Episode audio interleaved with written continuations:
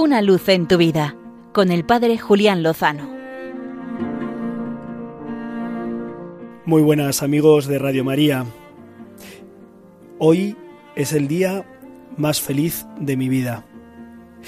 Así me contestaba este fin de semana la hermana Trinidad, una joven religiosa que este fin de semana ha hecho sus votos temporales como consagrada ha prometido vivir en pobreza, castidad y obediencia, y ese gesto, esa entrega, le ha supuesto experimentar el día más feliz de su vida. Esta joven lleva en parte de su cuerpo varios tatuajes. Me comentaba que en sus años de adolescencia y primera juventud anduvo por senderos y caminos muy distantes de los de la fe y los de la Iglesia, y por eso quiso plasmar en su cuerpo distintos signos que pensaban que eran importantes y definitivos. Pero ahora ha encontrado un amor que es eterno y por eso lo quiere llevar no tatuado en su piel, que podría ser también, sino tatuarlo en su alma y en su corazón, y hacerlo por medio de la profesión de los votos religiosos.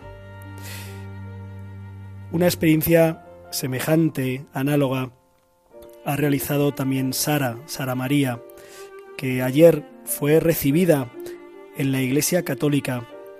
Ella recibió el bautismo en una comunidad evangélica hace unos años y el colegio católico en el que ha estudiado, el ambiente de jóvenes de parroquia donde se ha movido, algún grupo de música católica y varios testigos de la fe, entre ellos también su madre y su familia, la han empujado a descubrir que Cristo en plenitud se encuentra en la iglesia que él mismo fundó. Ayer lloraba de alegría, de emoción, al ser confirmada y al recibir por primera vez a Jesucristo Eucaristía y hacía profesión de creer firmemente todo aquello que la Iglesia revela para nuestra salvación. Para mí ha sido un fin de semana como de anticipo de Pentecostés que celebraremos el próximo fin de semana. Cuando el Espíritu Santo se derrama, lo hace con una fuerza inusitada creo que tenemos la necesidad de abrir los corazones, las almas, para que se derrame con fuerza, para que nos renueve, para que creamos en el amor y en el poder de Dios.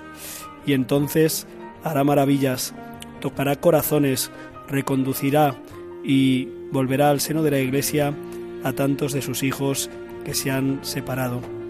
Tengamos fe con María y como María, y entonces el Señor realizará obras grandes y con él seguro lo mejor estará por llegar. Una luz en tu vida con el Padre Julián Lozano.